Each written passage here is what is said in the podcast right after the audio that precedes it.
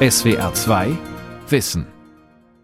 Mit dem Thema Ameisen, Welteroberer und Wunderwesen am Mikrofon Ralf Kaspari. Es gibt ungefähr 10 Billionen Ameisen auf der Erde, die zu circa 9500 Ameisenarten gehören und insgesamt etwa gleich viel wiegen wie alle Menschen der Welt zusammen. Doch nicht nur quantitativ punktet die Ameise, sie ist in Bezug auf ihre Sozialstruktur, ihre architektonischen und sonstigen Fähigkeiten ein wahres Faszinosum. Darüber habe ich gesprochen mit Susanne Voitzig, Professorin für Verhaltensökologie und soziale Evolution an der Universität in Mainz. Und meine erste Frage war, welche Ameisenart sie am liebsten hat.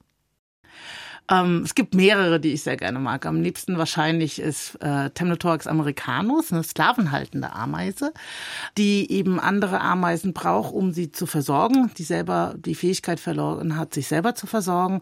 Sie hat ein Verhalten, das ist ähnlich wie dem Kuckuck, in dem sie anderer Nester ausraubt, sich ähm, Arbeiterinnen klaut und die dann die Arbeit im Nest verrichten lässt. Ähm, Klingt brutal. Wie hat sich sowas entwickelt, so ein Sklavenhaltertum? Na, im Prinzip sind ja Ameisen eigentlich sehr, sehr soziale Wesen. Ähm, das heißt, äh, eine Larve, eine Ameisenlarve braucht Versorgung durch ihre älteren Geschwister. Äh, die muss gefüttert, die muss geputzt werden. Und man, man weiß ja, dass Ameisen in Staaten leben. Aber dieses soziale Verhalten kann eben auch ausgebeutet werden. Also es ist natürlich ein Stück weit einfacher, andere Nester zu überfallen und da Arbeiterinnen zu klauen und die dann in den eigenen Sklavenstaat sozusagen zu integrieren, als die Arbeit selber zu machen. Und insofern ist sowas tatsächlich in der Evolution wahrscheinlich bis zu 20 Mal unabhängig entstanden und es gibt über 50 sklavenhaltende Ameisen weltweit. Und wo gibt es diese, diese Lieblingsart von Ihnen? Amerika naja. dann auch? Americanus? genau, bei Tyrannosaurus okay. americanus in Amerika. Es gibt aber auch Einheimische, Habroxenus sublevis oder Polyergus, ähm, sind auch einheimische sklavenhaltende Ameisen. Also es gibt auch hier welche. Haben Sie mal eine entdeckt? Ja, tatsächlich haben wir eine vor ein paar Jahren neu beschrieben. Sie wurde schon mal gefunden, aber da hat äh, der Kollege eben noch nicht eine offizielle Beschreibung gemacht. Insofern durften wir dann die Ameise auch offiziell benennen und, und haben sie und wie als... heißt sie jetzt Feuzicus, Nein, nein, nein, das, das ist kein nicht. guter Stil, nach, dem, nach sich selber eine Art okay. zu benennen. Nein, nein.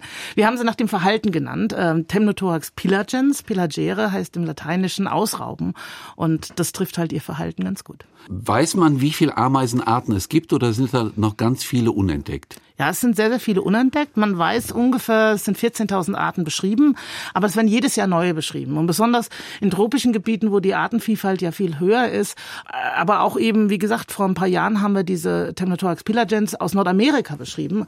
Also ein Gebiet, das eigentlich sehr gut untersucht ist, aus den USA. Ähm, also es sind sicherlich noch viele Arten nicht entdeckt und man geht davon aus, dass ungefähr 30.000 Arten auf diesem Planeten vorkommen. Das ist recht viel. Ja. Allerdings gibt's natürlich äh, zum Beispiel die Insektenordnung der Käfer mit mehreren hunderttausend Arten, mhm. noch artenreicher, aber wenn es um die Individuenreichtum geht, dann schlagen die Ameisen die Käfer natürlich bei Längen. Warum gibt's so viele Arten? 30.000? Warum hat sich das so entwickelt? Ähm, also Ameisen sind anscheinend ein Erfolgsmodell, diese soziale Lebensform. Ähm, und Ameisen gehen, weil sie eben überall vorkommen, auch viele Interaktionen mit anderen Lebewesen ein. Das kann sein, dass es Ameisen gibt, die mit Pflanzen eng zusammenleben. Es gibt Ameisenpflanzen, die nur leben können mit den Ameisen. Es gibt Ameisen, die natürlich enge Beziehungen zu Blattläusen eingehen. Das kennt jeder Gärtner. Die werden gemelkt, die werden äh, verteidigt von den Ameisen. Und äh, diese vielfältigen Interaktionen, die Ameisen äh, mit anderen Lebensformen machen, hat auch zur Artenvielfalt beigetragen. In Südamerika gibt es Ameisen, die Pilze züchten. Da kann der Pilz ohne die Ameise nicht und die Ameise ohne den Pilz nicht. Also äh, eigentlich scheint dieses soziale Leben erfolgreich zu sein. Kann man sagen, in evolutionsbiologischer Hinsicht, dass diese Spezifizierung auch dadurch zustande kommt, dass jede Ameisenart in verschiedenen Ländern eigene Kulturen hat? Also Lebenskulturen, so wie wir Menschen das haben. Oh. Man hat es ja bei Schimpansen in den letzten 20 Jahren herausgefunden, dass die sowas wie Kulturen haben ja, Landeskulturen sogar. Ja, ähm, wir sehen natürlich schon, dass Ameisen, die in unterschiedlichen Gebieten vorkommen, also auch derselben Art, sich an die unterschiedlichen Begebenheiten anpassen. Also wenn zum Beispiel eine bestimmte Blattlausart in der Gegend vorkommt, dann passen die sich auch an diese Blattlausart an. Und ähm, das ist zum Beispiel was, was ich eben analysiere, indem ich mir die Sklavenhalter angucke und ihre Wirte, das sind die Arten, die sie ausbeuten. Und da gibt es eben Gebiete, wo die Wirte sehr gut mit den Sklavenhalter umgehen können, also die einen Raubzug sehr gut abwehren können, dann sind die Sklavenhalter selten und wir merken dann, dass es eben gegenseitige Anpassungen gibt. Also Unterschiede können schon entstehen durch Anpassungen an unterschiedliche Begebenheiten, entweder dem Vorkommen von einem Sklavenhalter oder von einem anderen Parasiten oder von einem Partner wie, wie einer Plattlausart oder eben der Abwesenheit dieser Art. Sie sind ja Evolutionsbiologin. Ja. Äh, kann man sagen, warum sich Ameisen evolutionsbiologisch überhaupt entwickelt haben? Warum gibt es die? Naja, Ameisen sind Hautflügler, ähm, äh, zu denen auch die Bienen und Wespen gehören. Und bei den Bienen und Wespen finden wir ja auch mehrfach den Übergang zur Sozialität. Also es gibt äh, solitäre Bienen und solitäre Wespen, aber es gibt eben auch äh, soziale Arten. Ameisen sind mit den beiden Gruppen sehr nah verwandt. Es gibt aber keine einzellebende Arten mehr. Es sind also alle sozial. Mhm. Und natürlich war es evolutionsbiologisch eine wichtige Fragestellung. Wie kann es sein, dass ein Tier, eine Arbeiterin, ihre eigene Fortpflanzungsaufgabe aufgeht. Man wissen ja, dass in der, ähm, Darwin hat es schon beschrieben, dass es in der Evolution immer darum geht, Survival of the Fittest zu überleben, aber eigentlich hauptsächlich darum, so viel wie möglich gesunde Nachkommen zu haben. Wie kann es jetzt sein, dass ein, ein, ein Tier wie eine Arbeiterin entsteht, eine Ameisenarbeiterin, die selber sich normalerweise nicht fortpflanzt und trotzdem scheint ja dieses Modell sehr erfolgreich zu sein. Und das war evolutionsbiologisch ein, ein großes Rätsel, dem schon Darwin gesagt hat, also ich muss das irgendwie erklären, wenn ich das nicht erklären kann, dann stimmt was mit meiner ganzen Evolutionstheorie nicht. Wir erklären das mittlerweile dadurch, dass die Arbeiterinnen sehr nah verwandt sind mit ihren, mit der Königin, das ist ihre Mutter, und sie geben sozusagen ihre Arbeiterinnen-Gene indirekt über die Königin weiter. Also Ameisen sind so spannend, weil aus einem Ei eben eine Königin werden kann, die kann 40 Jahre lang leben. Das ist extrem lang yeah. für so ein kleines Insekt oder eine, eine, äh, eine Königin, die kann 40 Jahre leben, oder eine Arbeiterin, die nur wenige Wochen bis wenige Monate nimmt. Das heißt also, in dem Genom ist, sind sozusagen zwei verschiedene äh, Modelle, äh, so ähnlich wie Sie würden Sie einen Lego-Kasten kaufen und Sie können zwei verschiedene Modelle bauen. Sie können das Arbeiterinnenmodell bauen und Sie können das Königin-Modell bauen. Und gerade wenn es um die Forschung um, wie kann man länger leben geht, ist es natürlich spannend, dass wir hier teilweise zehnfach, teilweise zwanzigfachen Unterschied in der Lebenserwartung Beratung haben mit demselben Grundbaukasten. Halten wir fest, Ameisen sind Hautflügler. Also, Ameisen sind Hautflügler, ja. Was, man hätte ja nie gedacht, dass es irgendwas mit Flügeln zu tun hat, oder? Also außer kann die Königin fliegen? Genau, also Arbeiterinnen äh, sind äh, immer ungeflügelt. Königinnen können ähm, am Anfang ihres Lebens fliegen. Da haben sie eben vier Flügel, ähm, Haut, äh, durchsichtige Flügel, darum mhm. Hautflügler. Und auch die Männchen können fliegen. Und einmal im Jahr gibt es eben diesen Hochzeitsflug, wo aus jedem Nest die Königin und Männchen ausfliegen. Das ist meistens irgendwie nach einem bestimmten Sommerreden. Das ist äh, für jede Art unterschiedlich. Ähm, manche fliegen morgens, andere fliegen abends, sodass sich auch die verschiedenen Arten nicht treffen. Dann kommt es eben zum Sex. Und was danach passiert, ist sehr unterschiedlich für die beiden Geschlechter. Also die Männchen leben eigentlich danach nicht weiter. Das heißt, die haben wirklich einmal Sex und dann tot. Und die Königinnen haben auch nur auf einem Hochzeitsflug Sex. Das kann einmal sein oder mehrfach.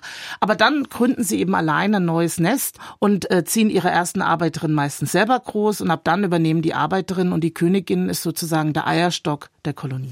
Was haben Sie für, für Ameisen an der Uni? Also Sie haben doch bestimmt ein Labor mit, mit Ameisen, ja. vermute ich mal. Ähm, ja, wir haben wahrscheinlich über 2000 Ameisenkolonien ähm, ähm, in unserem Labor. Aber da muss man sich nicht vorstellen, dass jede Ameisenkolonie so ein riesiger Ameisenhügel ist, sondern es gibt eben auch einheimische Ameisen und auch meine sklavenhaltende Ameise, die in Eicheln leben, wo die ganze Kolonie in eine Eichel oder ein kleines Stöckchen auf den Waldboden passt. Und meistens äh, graben sie auch selber gar nicht die Löcher da rein, sondern sie übernehmen Gänge von, von Käfern, die die ausgehöhlt haben und gehen dann in dieses Loch rein, schließen den Eingang und leben in dieser kleinen Eichel. Diese Kolonien sind natürlich sehr klein. Das sind meistens nur 20, 30 Tiere und eine Königin.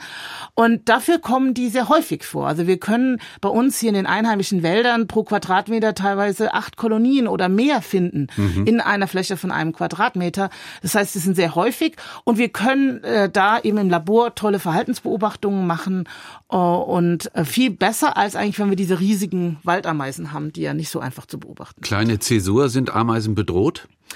Ja, also da sehen wir natürlich jetzt schon einige Veränderungen. Es sind mehrere Punkte, warum Ameisenarten bedroht sein können. Einmal gibt es invasive Arten, also Arten, die verschleppt wurden aus anderen Gebieten. Da ist zum Beispiel äh, einheimisch die Lasis neglectus zu nennen, die aus äh, Anatolien stammt ursprünglich und durch die Menschen hierher verbracht wurde und jetzt einheimischen Arten das Leben schwer macht. Im Mittelmeergebiet hat man Probleme mit Arten aus Südamerika, zum Beispiel der argentinischen Ameise, hm. die ganze andere Arten verdrängen und dann kann lokal die Ameisendichte von 70 Arten auf paar 20 runtergehen, wenn so eine invasive Ameise reinkommt. Also das sind so Migrationsbewegungen eigentlich. Genau, also letztendlich durch den Mensch werden die verschleppt. Ähm, und wenn zufällig eine Ameise aus Argentinien eben äh, Eigenschaften hat, die sie auch erfolgreich im Mittelmeergebiet macht und der Mensch transportiert sie dahin, dann kann die sich explosionsartig vermehren und das ist da passiert. Die haben Kolonien, die über mehrere tausend Kilometer lang sind und, und, und die verdrängen dann die einheimischen Arten. Meistens kommt's nach 20, 30, 40 Jahren wieder zu einem einem anders geartigen Gleichgewicht, ähm, weil zum Beispiel auch äh, ähm, Parasiten dieser äh, verschleppten Art hinterherkommen und dann ihr ein bisschen Einhalt gebieten. Und die Erwärmung, äh, Klimaerwärmung? Ist auch gefährlich, genauso wie unsere industrielle Landwirtschaft natürlich. In den Wäldern merken wir noch nicht so viel. Ähm, wir sehen aber teilweise, dass sich Arten eben oder dass die Verbreitung der Arten sich verschieben. Also in äh, Nordamerika zum Beispiel gibt es eine schwarze und eine gelbe Art. Die gelbe Art mag jetzt eher eher südliche Hänge, Temnosorax curvispinosus, die schwarze Art Temnosorax longispinosus, eher die kühleren Wälder auf den Nordhängen. Und wir sehen jetzt langsam, wie praktisch die gelbe Population Curvispinosus sich auf Kosten von Longispinosus ausbreitet und dass in manchen Gebieten die Populationen der etwas kältelieberen Art immer kleiner werden und die wärmer liebende Art nachfolgt. Ganz dramatisch sind aber die Veränderungen natürlich in den Regenwäldern. Mhm. Das, äh, da also wegen die, Abholzung zum Beispiel, oder? Genau, also es ist so, dass wir in den tropischen Regenwäldern die höchste äh, Artenvielfalt haben und insbesondere auch die höchste Ameisenartenvielfalt. Da kann in einem recht kleinen Gebiet, wie was heißt das Stadtgebiet von Mainz, ja. ohne weiteres mal 500, 600 Arten vorkommen kommen. Wahnsinn. Ähm, und da sehen wir natürlich, wenn die Abholzung passiert, dass dann da nur ganz, ganz wenige übrig bleiben. Und das ist eigentlich der höchste Artenverlust, den wir zu verzeichnen Wozu haben. braucht die Natur Ameisen? Also ich weiß, das ist jetzt nicht Ihr Spezialgebiet, aber für was sind die sinnvoll? Natürlich übernehmen die Ameisen funktionelle Rollen im Ökosystem. Einmal ist es so, dass es ganz wichtige Insektenräuber sind. Also wenn da tote Tiere, äh, tote Insekten liegen, dann werden die eingetragen. Dann ist es, weil sie natürlich ihre Nester vielfach auch unterirdisch betreiben, ähm, lockern sie damit auch den Boden, äh, verändern sozusagen die Nährstoffströme im, äh, im, im Bodensystem und äh, können natürlich auch dafür sorgen, dass bestimmte Schadinsekten nicht plötzlich Überhand nehmen. Also wenn wir haben ja manchmal so äh, Massenexplosionen von, von äh, zum Beispiel Raupen oder so. Und das ist natürlich Ameisen auch eine Möglichkeit, das einzudämmen. Also wenn wir viele Ameisennester im Wald haben, kann so, ein, so eine explosionsartige Vermehrung schon, schon oft im Ansatz äh, verhindert werden. So, Sie haben eben schon mal gesagt, für Sie ist die Ameise das, der, der Prototyp des sozialen Wesens. Und es gibt ja in der europäischen Geistesgeschichte also diese Metapher des Ameisenstaates. Ne? Das ist ja schon sehr alt und es wurde immer wieder sozusagen fasziniert drauf geguckt, wie Ameisen in diesen großen Verbänden Verbänden leben. Mhm. Was interessiert Sie da besonders?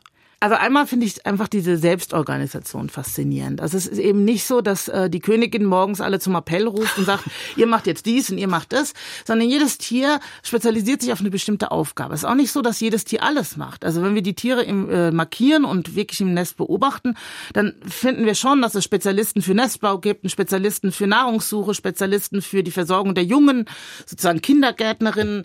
Aber diese Tätigkeiten bei Ameisen ist meistens altersabhängig. Also die jungen Tiere sind die diejenigen, die die Innentätigkeit machen und die risikoreichen Jobs, das haben die alten Tiere. Und das, die Logik dahinter ist relativ einfach. Ähm, wenn man älter wird, hat man nicht mehr so viel Lebens- oder Arbeitszeit vor sich und dann kann man die rausschicken, während die jungen Tiere behält man drin in der Sicherheit des äh, Nestes, damit die eben noch viele Arbeit für die Kolonie verrichten. Und wie jetzt genau das gesteuert wird, dass man sozusagen einerseits Spezialisierung hat, was ja den Staat so effektiv macht, mhm. aber andererseits auch, wenn jetzt zum Beispiel, naja, es kommt ein Reh und kickt so eine Eichel weg. Das sind alle Nahrungssucher auf einmal weg, weil die Eichel ja ganz woanders zum Liegen kommt und die äh, Nahrungssucher die nicht mehr finden. Jetzt muss natürlich ein neues Tier nach draußen gehen und Nahrungssuche machen. Und darauf müssen die Tiere flexibel reagieren und das tun sie auch, weil jede Tier kann jede Tätigkeit tun, hat aber eine unterschiedliche Schwelle, eine bestimmte Aufgabe zu übernehmen. Wenn jetzt gar keiner mehr auf Nahrungssuche geht, dann werden irgendwann die ältesten Tiere, die noch im Nest sind, rausgehen, dann wird ihre Schwellenwert erreicht sein und sie werden die Nahrungssuche machen, sie werden das erlernen, sich verbessern und es ab dann übernehmen. Also diese, ähm, wie, wie so ein großer Staat, der teilweise ja bis zu Millionen Tiere umfassen kann, es schafft, eine Spezialisierung und trotzdem eine, eine Flexibilisierung aufrechtzuerhalten, finde ich faszinierend. Und das sind einfach wahnsinnige, spannende Alternativmodelle, wie bei uns Gesellschaften funktionieren. Das heißt also, diese Spezialisierung, die, die funktioniert nicht so, dass da irgendwann so ein genetischer Schalter umgelegt wird. Die sind zwei Monate alt und zack, müssen die jetzt irgendwie eine bestimmte Funktion übernehmen. Also es ist schon so, dass mit dem Alter im Schnitt die, äh, diese Schwellenwerte sich ja. ändern. Es also die Wahrscheinlichkeit, dass man dann eine andere Funktion hat, wird, wird größer ab einem bestimmten Alter. Oder sagen wir so, wir, wir haben eine Larve, die schreit nach Futter. Ja. Natürlich schreit sie nicht, aber sie gibt vielleicht Signale an oder zeigt Verhalten.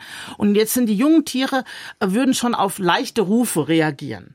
Ja, die älteren Tiere, da muss die Larve schon richtig brüllen. Wenn die jungen Tiere da sind, versorgen sie die Larven und dieses Signal verschwindet. Damit würden die älteren Tiere diese Brutpflege nicht machen.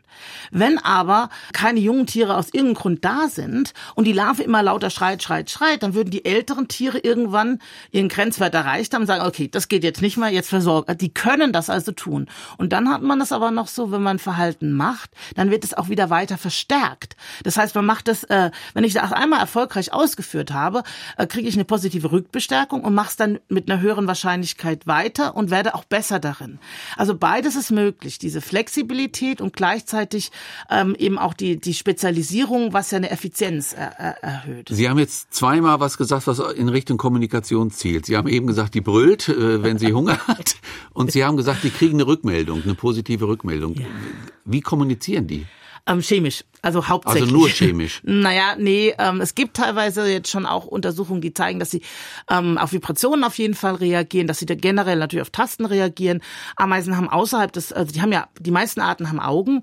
Ähm, außerhalb des Nestes, gerade die Wüstenameisen orientieren sich auch visuell, aber innerhalb des Nestes ist es natürlich dunkel. Da ist die chemische Kommunikation die herausragende und man hat über 70 verschiedene Drüsen beschrieben bei Ameisen, wo Botenstoffe abgegeben werden können, die teilweise zu komplexen Botschaften eben führen können. Man kann Tiere rekrutieren zu Nahrung, man kann sogar noch mehr sagen, so nach dem Motto, das ist jetzt eine neue Nahrungsquelle oder eine altere. Mhm. Also die chemische Kommunikation ist eigentlich das, was, was die Ameisen aufzeichnen. Können Sie mit Ameisen reden? Also durch, durch diese chemischen Botenstoffe, wenn Sie die im Labor herstellen können? Ja, genau. Also wir, als erstes müssen wir natürlich die Ameisensprache äh, identifizieren. Entschlüsseln erstmal, Genau. Ne? Also wir können ähm, zum Beispiel die Ameisen abwaschen auf ihrer Haut, tragen sie chemische ähm, ähm Signalstoffe. Die können wir in einem Gaschromatograph und Massenspektrometer analysieren, um erstmal zu verstehen, welche Signale geben sie ab. Wir können die einzelnen Signale testen, um dann zu gucken, was ist die Verhaltensresponse, die Antwort auf diese Signale, sodass wir dann schon erstmal Einblicke und wir können natürlich auch manipulieren. Und solche Manipulationen, chemische Manipulationen machen auch die Sklavenhalter zum Beispiel. Die haben eine Drüse, die Dufo-Drüse, und sie verwenden das Sekret, wenn sie einen Raubzug machen und in ein fremdes Nest eindringen und ihnen natürlich sehr viel Widerstand entgegenschlägt, dann beschmieren sie einzelne Verteidiger mit dieser Substanz. Und das Interessante ist, die Ameisen, die sich die das Nest verteidigen, lassen sich davon manipulieren und greifen sich jetzt gegenseitig an. Und das ist natürlich für den Sklavenhalter ideal, weil er jetzt kann er das Nest ausrauben, ohne dass er lästig angegriffen wird, weil die kämpfen ja alle untereinander. Und so eine Manipulation finde ich einfach wahnsinnig spannend und wie das in der Evolution entstehen konnte, dass man das Verhalten eines anderen mhm. manipuliert, finde ich einfach interessant. Das klingt auch sehr geschickt eigentlich, nicht? Was, was, was, was da passiert. Wie ist es möglich, dass Millionen Tiere so leben können zusammen? Mhm. Also wie funktioniert da so eine Ordnungsstruktur? Wie kommt die da überhaupt rein? Gibt es sowas wie Gewaltphänomene innerhalb so einer Kolonie? Ja, auch das ist möglich. Also einmal ist es so, bei den meisten Ameisenarten ist es so, dass die Arbeiterinnen nicht komplett steril sind. Wenn die Königin stirbt, können die schon Eier legen. Und wenn die Königin tatsächlich so, stirbt, das geht. Oder, ja, die können keine Arbeiterinnen produzieren oder Königin, sondern nur Männchen. Weil aus unbefruchteten Eiern bei Ameisen entstehen immer Männchen. Und aus befruchteten entstehen weibliche Tiere, also Arbeiterinnen und Königinnen. Wenn man jetzt die Königin wegnimmt, dann haben wir innerhalb von ein, zwei Tagen richtige Kämpfe unter den Arbeiterinnen. Und zwar meistens die jungen Arbeiterinnen, die gerne jetzt diese dominante Rolle im Nest übernehmen wollen. Also das heißt, die machen meistens nicht jetzt so einen Kampf auf Leben und Tod, sondern wir nennen das Antennenboxen. Also es geht wirklich mit den Antennen hin und her wie so ein Boxkampf. Man trommelt sich gegenseitig auf den Kopf. Und man sieht dann irgendwie nach ein paar Tagen sehr schön im Nest, wer ist denn dominant. Weil das sind nämlich die Arbeit, äh, Arbeiterinnen, die durch das Nest gehen, auf hohen Beinen, stolzieren und die anderen ducken sich hinten weg und, und schleichen sich sozusagen diesem dominanten Tier aus dem Weg. Also man kann das sehr schön beobachten. Das klingt ja, ja schon fast anthropomorph. Naja, sag mal so. Es hat menschliche Züge. Ne? ähm, ist eigentlich interessant, weil es in dem Nest ja eigentlich dunkel ist. Aber in der Tat ist es so, dass man den Eindruck manchmal hat, sie würden also jetzt wie beim Hund den Schwanz einziehen und nach hinten gehen.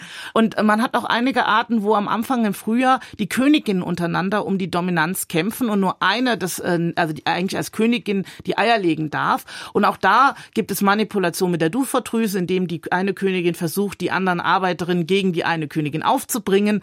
Und auch da sieht man, der, der gewinnt, ist wirklich der, der auf hohen ähm, Haxen durchs Nest läuft und die anderen beugen sich fast äh, weg. Also das kann man tatsächlich einfach so beobachten. Und es gibt, Frau Volzig, damit ich das richtig verstehe, es gibt also drei Gruppen. Königin, eine Königin, äh, bei vielen Arten eine, bei anderen Arten auch mehrere. Das ist artenspezifisch. Arbeiterinnen? Arbeiterinnen. Männer. Männchen, und, ja. Und Männchen, die sind, werden so ein bisschen untergebuttert, oder? Männchen äh, haben bei Ameisen und auch bei Bienen und Wespenstaaten nur eine Funktion und das ist die der Fortpflanzung. Die arbeiten nicht, ähm, sondern die werden im Jahr dann produziert kurz vor dem Hochzeitsflug und fliegen dann aus und äh, sind sozusagen wie fliegende Spermienpakete. Das sind auch, ähm, also die leben ja nur wenige Tage. Das sind eigentlich darauf produziert, ganz gut fliegen zu können, gute große Augen zu haben, tolle Antennen, damit man die Königin riechen kann und dann ihr genetisches Material weiterzugeben. Und das ist deren ja, Funktion. So ist es halt. Aber nochmal Schwarmverhalten, was ist da interessant dran? Naja, es ist generell interessant, wie halt eine Koordination äh, läuft und auch eine Abstimmung von vielen verschiedenen Tieren. Man kann das bei Ameisen sehr schön beim Nestumzug sehen.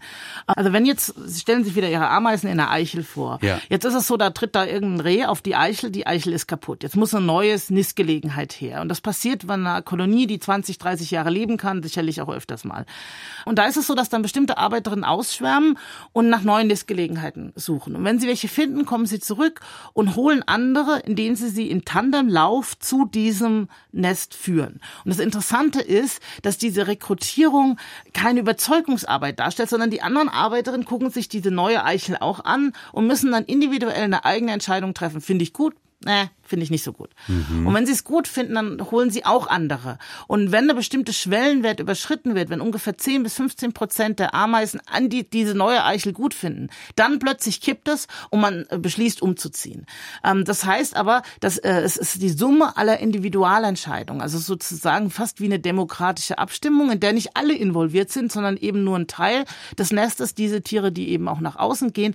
Aber es ist nicht so, dass jedes Tier das andere dann überzeugt. Es führt es hin und sagt, Mach dir selber ein Bild. Was meinst du von dieser Immobilie? Ist das jetzt was, was wir uns vorstellen könnten? Und wenn ja, würde sie dann weitere nachholen. Und wenn sie dann merken, okay, im neuen Nest sind so 10, 15 Prozent der Nestpopulation, dann kippt das und man merkt, sie gehen zurück und schnappen sich die Königin, schnappen sich die Larven und ziehen das alles einfach zwangsum. Die Königin hat da keine Wahl. Also für Sie schon das Faszinierende, dieses Wechselspiel zwischen Gruppenverhalten, das aber das individuelle Verhalten nicht negiert und ausschließt. Also das ist kein Kollektiv. Kein kommunistisches Kollektiv, die Ameisen.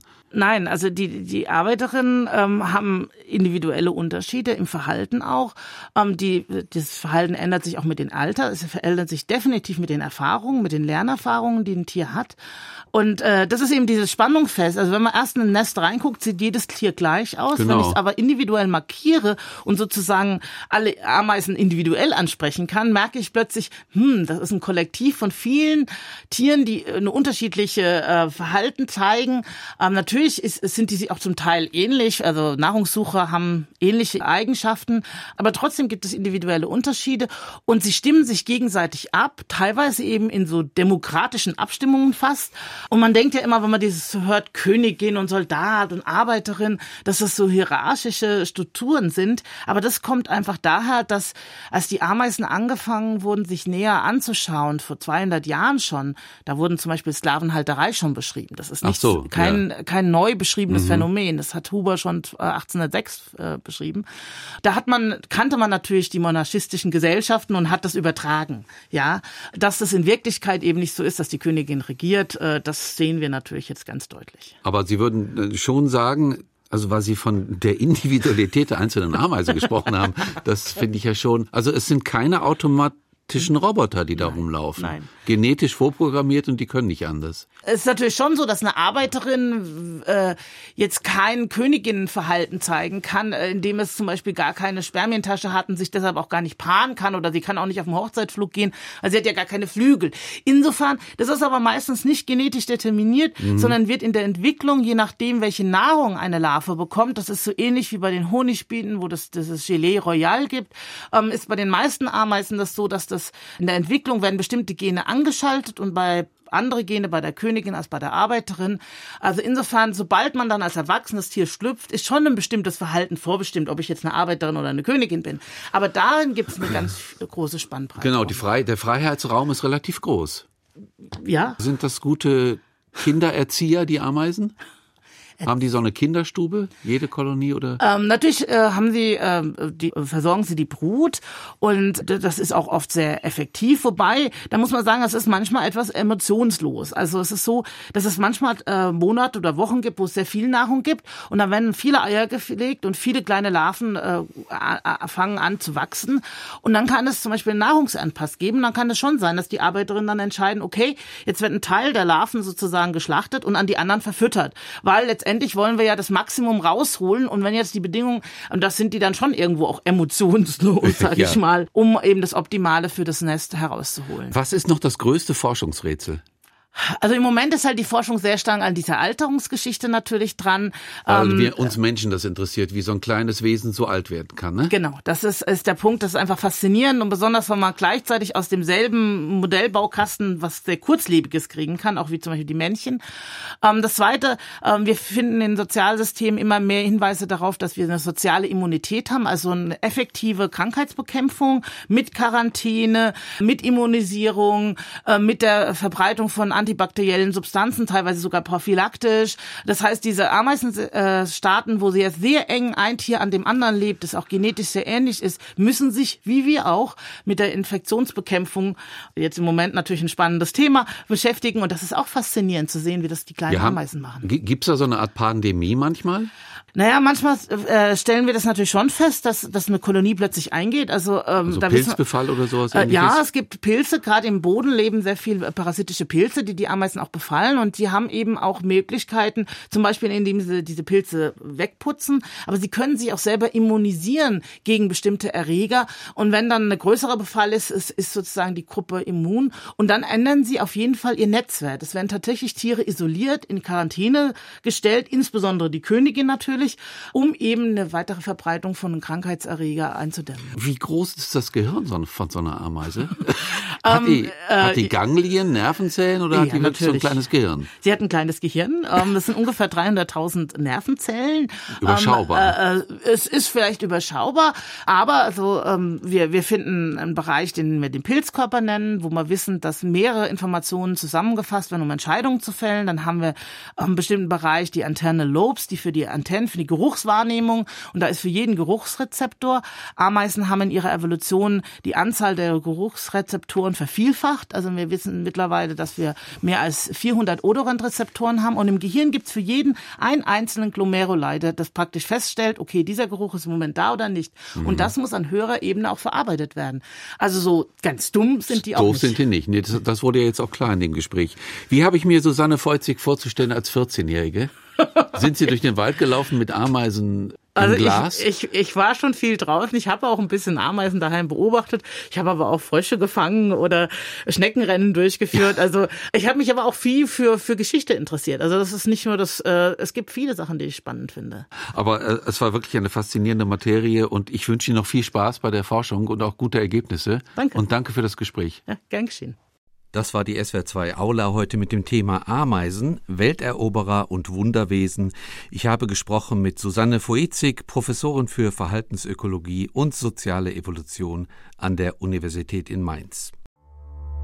SWR2 Wissen Manuskripte und weiterführende Informationen zu unserem Podcast und den einzelnen Folgen gibt es unter swr2wissen.de.